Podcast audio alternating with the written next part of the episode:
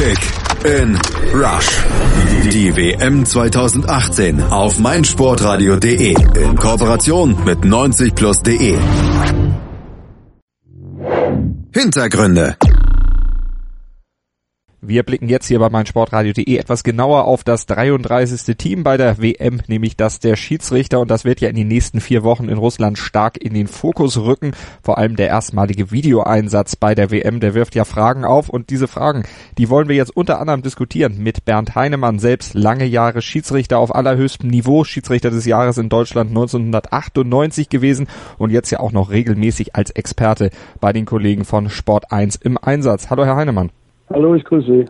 Herr Heinemann, eine WM auch für einen Schiedsrichter ein richtiges, richtiges Highlight. Kann man das vergleichen wie mit den Spielern, die dann auch auf sowas hinfiebern? Ja, auf jeden Fall. Es gibt äh, weltweit keine genauen Angaben, wie viele Schiedsrichter es gibt. Ich schätze aber bestimmt eine Million. Und wenn man äh, zu den 34 Schiedsrichtern zählt, die zur WM nominiert werden, dann ist das wirklich vergleichbar äh, mit einer Nominierung eines Spielers. Und das ist natürlich ein Highlight. Was natürlich äh, auch zu bemerken ist, äh, dass Sie gesagt haben, das 33. Äh, Team, eigentlich müsste man sagen 34. Team, denn es sind nicht nur die Schiedsrichter auf dem Platz, sondern wie Sie erwähnt haben, ja auch diese Videoassistenzreferees und äh, das gibt natürlich ein ganz neues Bild für eine WM. Mhm, da kommen wir gleich nochmal etwas genauer zu.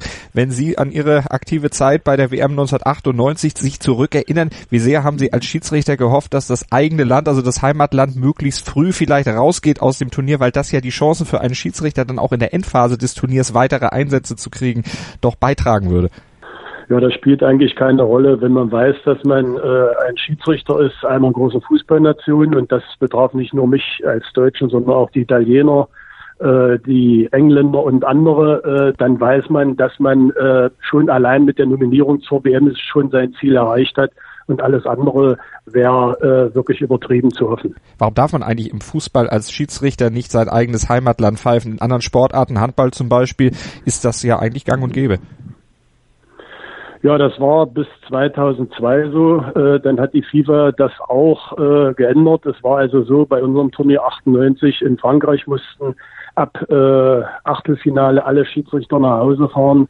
A, deren Mannschaft dann im Achtelfinale gespielt hat, beziehungsweise die ihre Leistung auch nicht erreicht haben. Mhm. Aber wie gesagt, das ist jetzt anders und da wartet man ab, um wirklich dann die Besten noch im Turnier zu halten. Denn gerade das ist ja auch wichtig, dass erfahrene und ja, gute Schiedsrichter am Ende dann auch bei so einem Turnier in den Einsatz kommen und eben dann auch in den entscheidenden Spielen dann pfeifen können. Wie kommt man als Schiedsrichter überhaupt zur WM? Wer legt da fest, äh, wer nominiert wird und welche Qualifikation, welche Kriterien muss man erfüllen, um das Ticket zu kriegen? Ja, das ist ein äh, ziemlich langer Weg, fast vergleichbar äh, mit denen der Spieler. Also erstmal gute Leistungen im Heimatland, äh, die dann auch für die internationale Ebene qualifizieren. Das war also bei uns und ist auch noch so äh, die Champions League, Europa League Spiele, dann auch die Länderspiele, die man hat, dann wird man gezielt beobachtet. Ist natürlich auch schon in einer Kadergruppe äh, der UEFA, speziell bei uns, in den anderen äh, Kontinentalverbänden ist es ähnlich, dass man also zu den 20, 25 Besten des Kontinentes gehört. Und dann gibt es einen Schlüssel der FIFA, dass äh, für jedes äh, Kontinent, äh, für jeden Kontinent dann auch äh, Schiedsrichter ausgewählt werden. Ich glaube, Europa kann zwölf stellen, Südamerika sechs und so weiter und so fort, dass dann die Zahl von 32 zusammenkommt. Und dann muss man natürlich auch auf Lehrgängen äh, nicht nur seine theoretischen Kenntnisse beweisen, sondern die Physis ist ein ganz großes Kriterium, um dabei zu sein. Im April zum Beispiel wurde in Covaciano in Italien dann einer solcher Lehrgänge durchgeführt, wonach dann eben auch Entscheidungen getroffen wurden. Aus deutscher Sicht Felix Brüch mit seinem Team als Schiedsrichter auf dem Feld mit dabei und für die Videoschiedsrichter, da hat die FIFA jetzt Felix Zweier und Bastian Dankert aus Deutschland äh, gewählt und nominiert für die WM. Was sagen Sie zu den Nominierungen aus Ihrer Sicht? Äh, zu den Videoassistenten kann ich mich nicht äußern. Also da gibt es ja verschiedene Auffassungen, wer überhaupt äh, dazu prädestiniert ist, ob das nur reine äh, Fachleute sind oder ob das aktive Schiedsrichter sind oder ob das Spitzenschiedsrichter sind. Aber äh, auf jeden Fall hat Felix Brüch durch seine Leistungen national und international diese Nominierung verdient mit seinem Team. Bei äh, die ist noch nicht, dass äh, ganze Teams nominiert wurden, sondern jeweils nur ein Referee und ein Linesman aus dem jeweiligen Land. Aber wie gesagt, Felix Brüch äh, ist durchaus ein sehr, sehr guter Vertreter und das hat er auch in den Endspielen, die er geleitet hat, hier in Europa bewiesen und auch in der Bundesliga. Eben letztes Jahr Champions League ja auch gepfiffen, das Finale damals. Wie sind diese Schiedsrichter, wie sind Schiedsrichter bei der WM untergebracht? Weil ich vorhin gesagt habe, ist ein Team, die sind dann auch in einem Hotel untergebracht und unterliegen auch dort dann jeweils der nicht nur der Kontrolle der FIFA, sondern auch regelmäßigen Schulungen und Manöverkritiken, oder? Ja, äh, das ist noch so wie zu meiner Zeit, also vor 20 Jahren, dass äh, die Schiedsrichter und Assistenten und äh, der ganze Stab der FIFA-Schiedsrichterkommission in einem Hotel untergebracht wird, dass nach einem Spieltag dann auch mit den anwesenden Schiedsrichtern, die anderen sind ja unterwegs, äh, die Spiele ausgewertet werden, was war gut, was war schlecht und was natürlich auch sehr wichtig ist, es gibt jeden Tag ein strenges Trainingsprogramm, abgestuft natürlich äh, auf die Spielleitung. Wenn ich also äh, morgen oder übermorgen anreise zur Spielleitung, dann gebe ich jetzt nicht mehr Vollgas, sondern das ist wirklich analog äh, wie bei einer Mannschaft, dass Training, Auswertung und Vorbereitung dort äh, im Mittelpunkt stehen. Entsteht da auch sowas wie ein Mannschafts-, wie ein Teamgeist unter den Schiedsrichtern im Lager?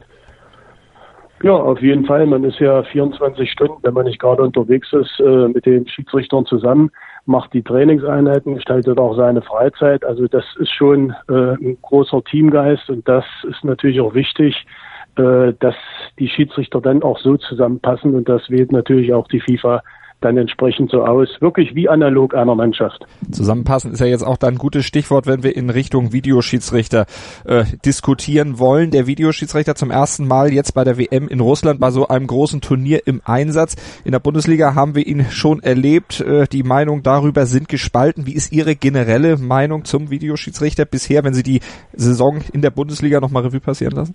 Ja, also was äh, ursprünglich am Anfang der Serie äh, proklamiert wurde, mehr Gerechtigkeit und äh, die vier Kriterien äh, des Eingreifens des Videoassistenten sind natürlich äh, so nicht umgesetzt worden, also gut äh, gedacht, war nicht immer gut gemacht.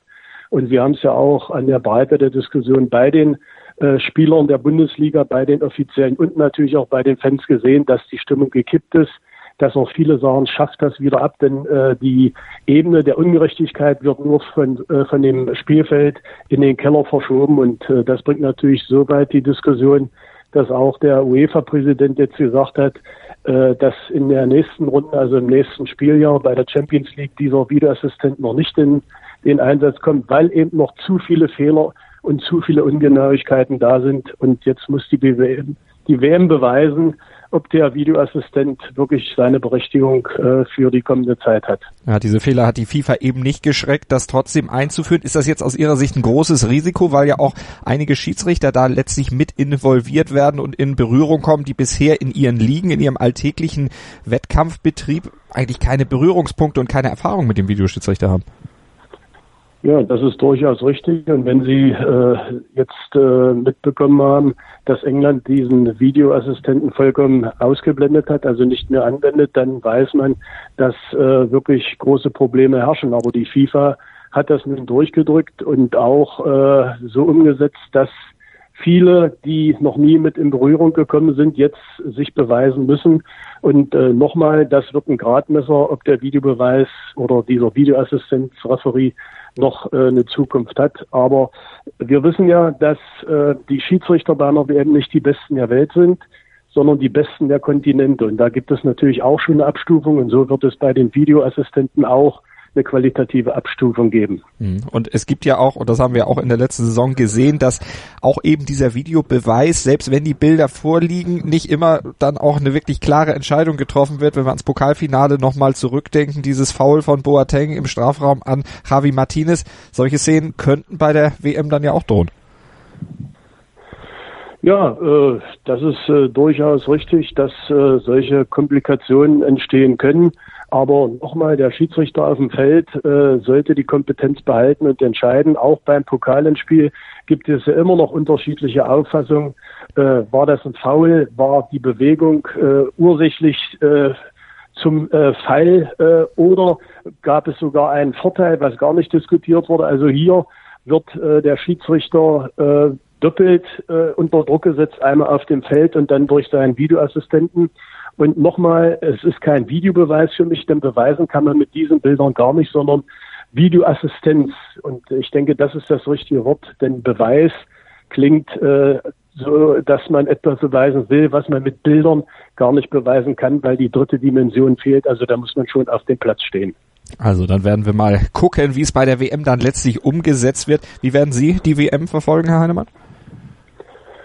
Ja, ich werde versuchen, so viele Spiele wie möglich zu sehen. Und wenn etwas passiert, sagen wir mal, mit dieser Videoassistenz wird das natürlich gleich äh, sofort über den Ticker laufen. Und dann muss man sehen, äh, wie reagiert wird. Aber ich versuche schon, äh, ja, ich sage mal 60, 70 Prozent aller Spiele mir anzusehen und natürlich äh, besonders die deutschen Spiele. Haben Sie einen Tipp äh, für den neuen Weltmeister oder vielleicht den alten Weltmeister sogar?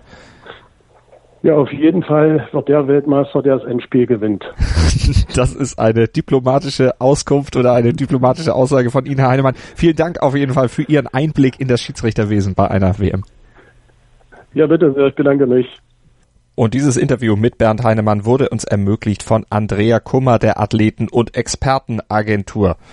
Die Schiedsrichter bei der Fußball-WM in Russland, das ist ja nur eins der vielen Hintergrundthemen, die wir in den nächsten Tagen im Vorfeld der WM hier noch auf meinsportradio.de behandeln wollen bei unserem eigenen WM-Auftritt meinsportradio.de slash kickinrush. Dort findet ihr Informationen rund um die Fußball-Weltmeisterschaft. Wir sind eifrig dabei für euch die letzten wichtigen Informationen zusammenzutragen und in Podcast-Form zu bearbeiten. Alles zur WM werdet ihr dann ab dem 4. Juni bei uns auf meinsportradio.de geliefert kriegen und während des WM-Turniers dann natürlich die Analysen zu allen Spielen hier bei uns auf meinsportradio.de. Verfolgt die WM bei uns und macht mit bei unserem Kicktipp-Gewinnspiel in Zusammenarbeit mit Mobilcom Debitel.